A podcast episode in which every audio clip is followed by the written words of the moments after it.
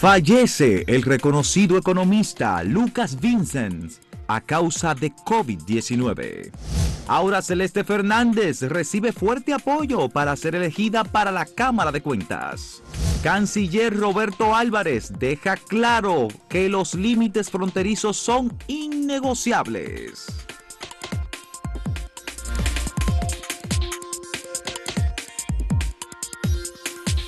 Hemos pasado por un fin de semana muy lamentable de informaciones eh, trágicas, como el caso del fiscal de Barahona, que falleció en un accidente eh, automovilístico en plena ciudad de, Barahona, o el caso, como acabamos ya de ver en, los titulares, de Lucas Vicens, un economista, una persona que ha sido, fue muy activa en la sociedad dominicana, eh, un eh, político, fue político, obviamente también eh, vinculado con actividades de la democracia dominicana. Lucas Vicen fue una persona muy, muy, activa y para nosotros, por supuesto, es muy lamentable que haya fallecido en las circunstancias en que lo ha ocurrido este deceso como consecuencia de un aparente descuido contrajo el COVID, no se atendió a tiempo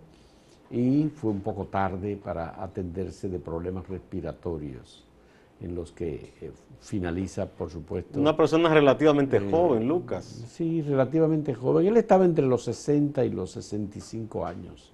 Hermano de nuestra colaboradora Marisol Vicens, eh, hermano de, Melba Vicens, una persona igualmente reconocida en, la sociedad dominicana, eh, con importantes aportes en diferentes áreas. Y por supuesto Lucas eh, estaba vinculado eh, con, con la poesía, con eh, de formación original e- economista, pero él también en los últimos años había trabajado mucho el tema ambiental vinculado a la economía, el asunto sostenible. En su juventud militó, como muchos jóvenes de esa época, en la izquierda revolucionaria. De hecho decían que era de la gente de izquierda, así de los que más eh, sabía sobre los aportes de, de León Trotsky así es, al pensamiento revolucionario y, fue, fue militante muchos años y después en grupos cívicos y todo eso, ¿no?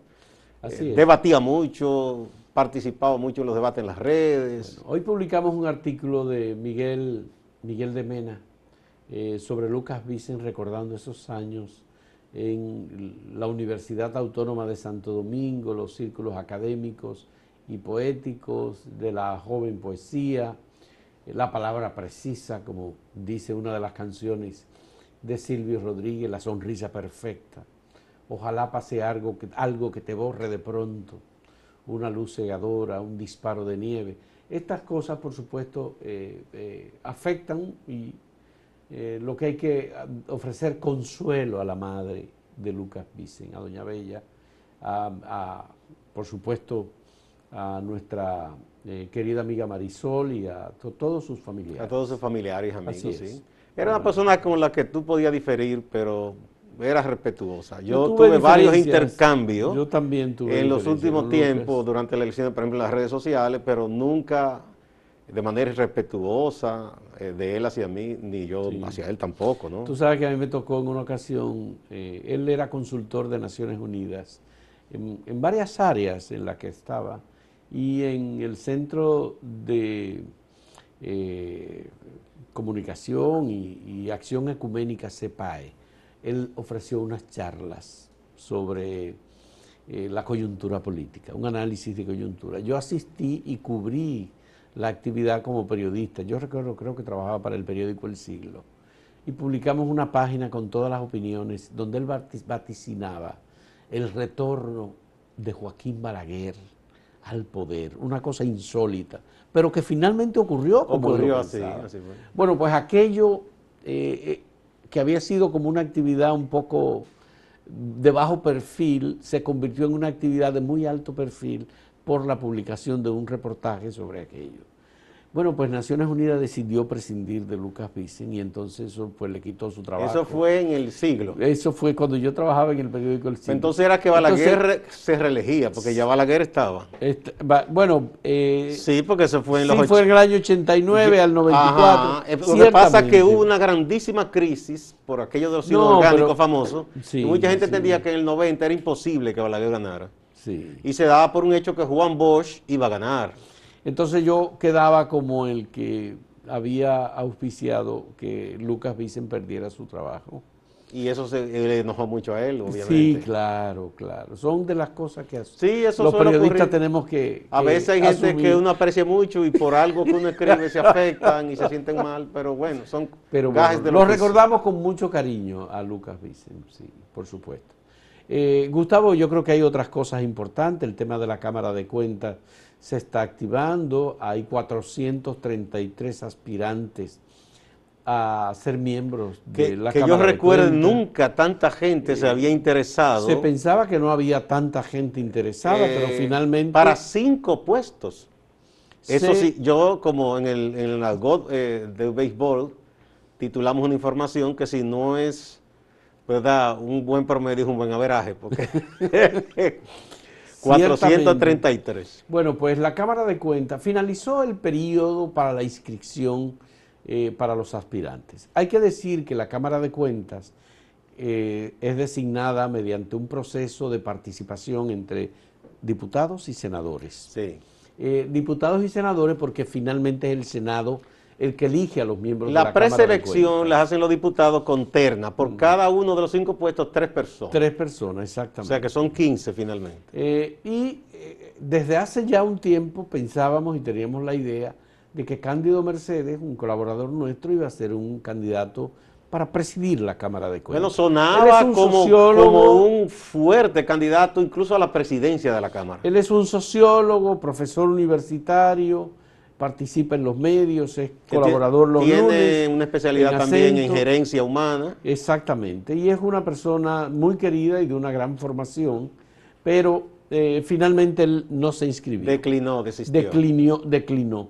Pero sí, eh, Aura Celeste Fernández, eh, que es una persona abogada muy conocida y muy apreciada también, decidió inscribirse y nos lo comunicó a nosotros, luego se publicó la información sobre su decisión de aspirar a una posición en la Cámara de Mira, nosotros publicamos una información de consultando fuente política cuando todavía se pensaba que Cándido estaba, muchos decían que ellos dos eran una línea, como dicen, que ambos iban y que uno de los dos sería el presidente de la Cámara. Pero el profesor Cándida aclaró que finalmente él declinó, él no se inscribió. Eh, ¿Qué habrá pasado? No sé, porque eh, ah, se comentan muchas cosas. Una de ellas es que que Cándido prácticamente había consenso, excepto eh, por algún sector del PLD que, entendía que, que, no le, que no le gustaba mucho Cándido. Eh, y en el caso de Aura Celeste parece que hay sí prácticamente consenso. Bueno, hay un compromiso del presidente Luis Abinader de que a las altas cortes y a las instituciones que requieren eh, de un trabajo independiente de las posiciones políticas, que no vayan personas de los partidos políticos. Aunque doña Aura es del partido eh, Alianza País. Ella, bueno, ella postuló a diputada incluso en estas elecciones pasadas.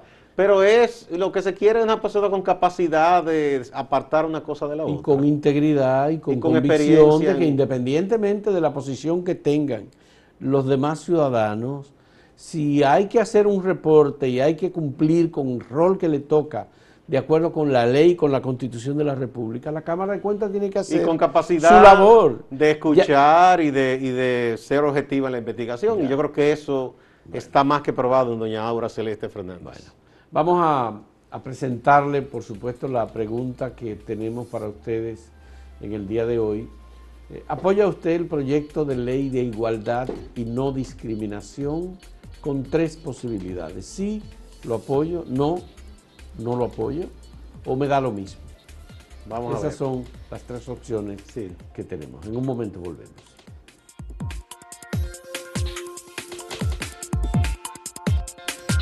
muchas informaciones también, eh, Fausto, en las últimas horas, el fin de semana, relacionadas con el gobierno. El presidente Abinader ha seguido visitando lugares, eh, dándole aliento a proyectos, por ejemplo, él estuvo eh, observando y recibiendo información sobre lo que ocurre con esos dos importantes ríos, el Osama y el Isabela, y las cañadas que desembocan ahí. Ese es un viejo anhelo de, la sociedad dominicana, del Gran Santo Domingo, de la gente que trabaja el tema de las aguas, del ambiente, de que se puedan rescatar estos ríos, que eso se ha ido llenando de basura. A su vez, eso hace que, por ejemplo, eh, la costa marítima también reciba cada cierto tiempo muchísima de esa basura y eso es muy feo, además de todo lo peligroso que es, para eh, un país que vive del turismo y para la salud de la gente. Ojalá que esta vez ya en serio se asuma un plan y se busquen los recursos para rescatar tanto el río Sama como el Isabela y limpiar toda esa zona, eh, adecuarla para que eso sea un extra, un valor extraordinario para la gran, Gran Santo Domingo y la capital y no un factor de problemas cada vez que llueve y de miseria. Eso por un lado. Lo otro es que el canciller de la República, Roberto Álvarez, eh, respondió a unos comentarios que hizo, eh, que se hicieron desde Haití, que hizo un funcionario haitiano, respecto a que se debían aprovechar las próximas reuniones como para redefinir los linderos de la frontera. Y él dijo que no, que eso es innegociable. Eh, yo no sé a qué viene eso de parte de, ese funcionario haitiano, eh, quizás algo de él y no del gobierno en la totalidad de Haití. La última ocasión en que aquí hubo algún tipo de negociación de lindero fue cuando el gobierno de Horacio Vázquez se le cedió territorio a Haití. Luego Trujillo le cedió mucho territorio a Haití. Eh, para congraciarse con ese gobierno. y, para perseguir a los... Y para que le ayudaran a perseguir a quienes se oponían a él. A los opositores que estaban en Haití. Contrario a la, leyenda que han vendido los trujillistas de que él fue un gran patriota, nada de eso. bueno, Gustavo, sobre esto hay que decir, primero lo de Luis Abinader. Luis Abinader no, no separa los fines de semana. Igual que lo hacía Danilo Medina con las visitas sorpresas, que eran visitas específicas. Lo digo que aquí ya son anunciados. Ya estos son, y ya además se permite la presencia de los medios, esto es muy abierto. Y el presidente los fines de semana, sábado y domingo, está en actividades permanentes. En esta ocasión dedicó una parte del fin de semana a recorrer los ríos eh, Isabela y Osama. Es un trabajo muy grande. Luis se comprometió a eh, limpiar ambos ríos. Ese es un trabajo verdaderamente impresionante. Lo primero que hay que hacer es prohibir a todas las empresas y las industrias que depositen sus desechos en estos ríos. Bueno, se está prohibido por la ley. Está prohibido, está hay que revisar pero hay que revisar qué es lo que está pasando, porque en definitiva los barrios de la zona norte de la capital todos esos barrios, Guachupita, 24 de abril, Las Cañitas, eh, Gualey, toda esa zona, toda esa zona, la gente echa todos los desechos al río y las industrias igualmente conducen sus desechos al río. Habría que hacer Algunas han hecho esfuerzo para cambiar. No, y para trasladar toda esa Entonces, Lo primero es prohibir que las empresas o las industrias depositen sus desechos en el río. No, pero que no hay que prohibirlo, la pues ley lo dice. Eh, es hacer que se cumpla la ley. Está bien, pero eso es un crimen. Luego están los desguazaderos de barcos y eh, otras industrias que hay alrededor del río, tanto del lado norte como del lado sur.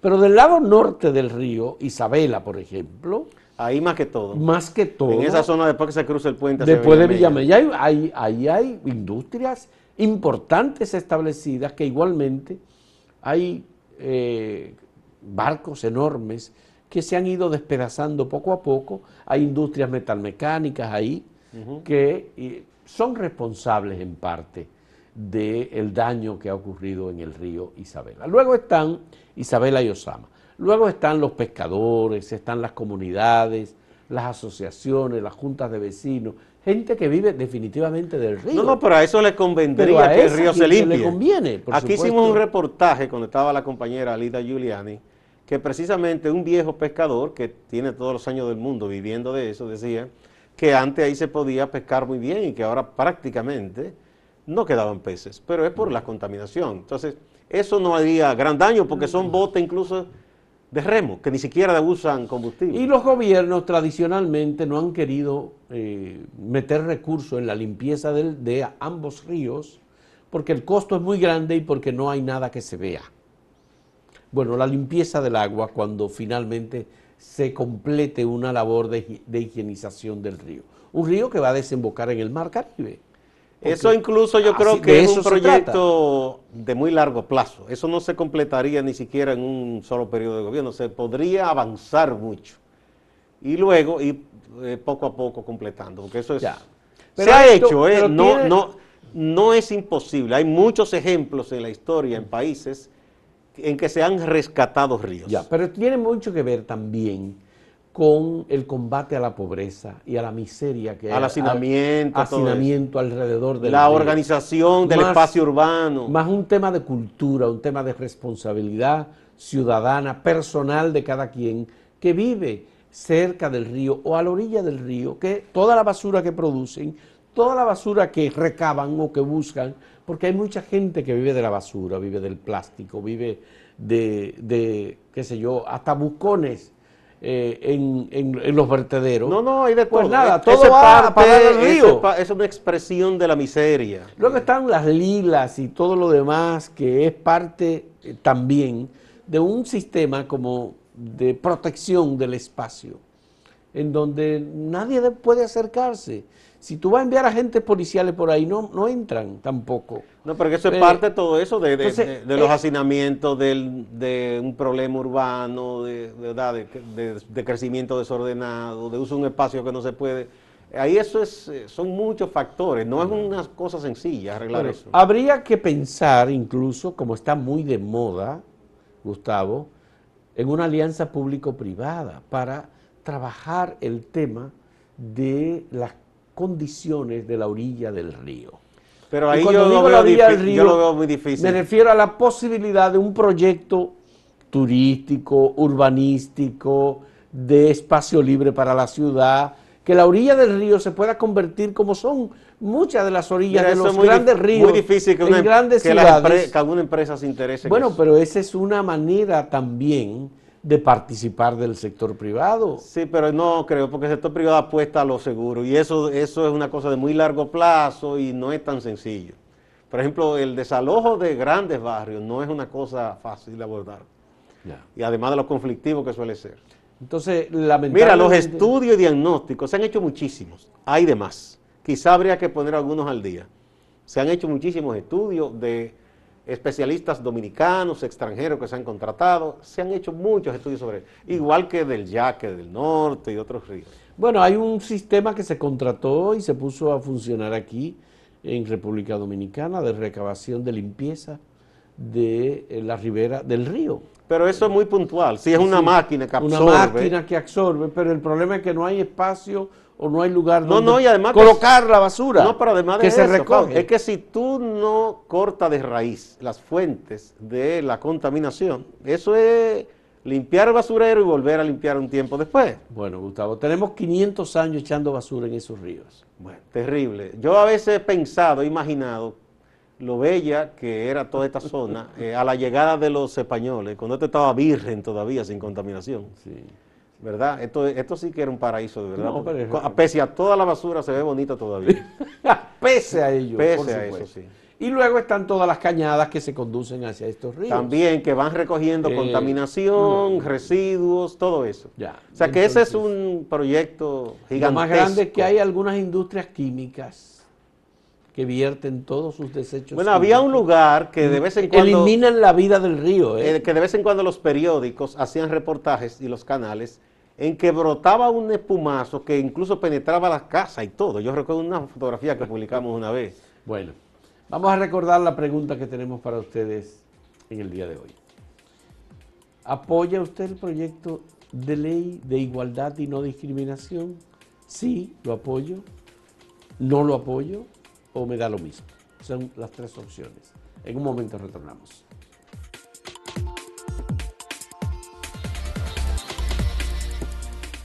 Bueno, pasemos a ver algunas de las respuestas. Eh, un resultado general tenemos de las preguntas, la pregunta que formulamos.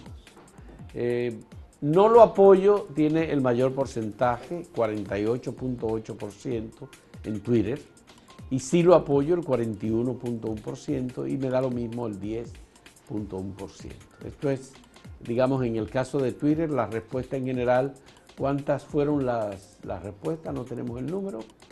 No, fueron, fueron casi 2.000 ahí. Sí. sí. Bueno. Y eh, ¿quién yo uno? Dice, no porque ante la ley todos somos iguales y nadie es discriminado en República Dominicana. ¿Cómo? Y si es por lo de los LGBT, una cosa es una burla y otra cosa es la discriminación. Bastante creativo el amigo, porque si entiende que burlarse no es discriminar. Martín Alcántara dice, la encuesta debe explicar que se trata del proyecto que condena a tres años de cárcel por llamarle chica a un hombre, si éste se autoconsidera así.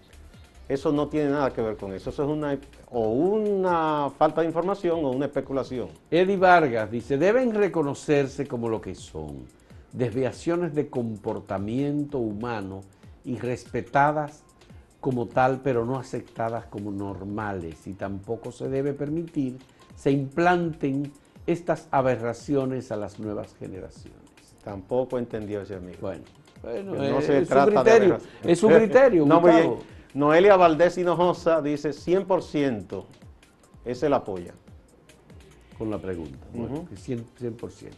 Bueno, pues esos son, ahí vemos algunas de las respuestas que hemos obtenido de parte del público sobre eh, este tema de la ley o proyecto de ley de eh, no discriminación.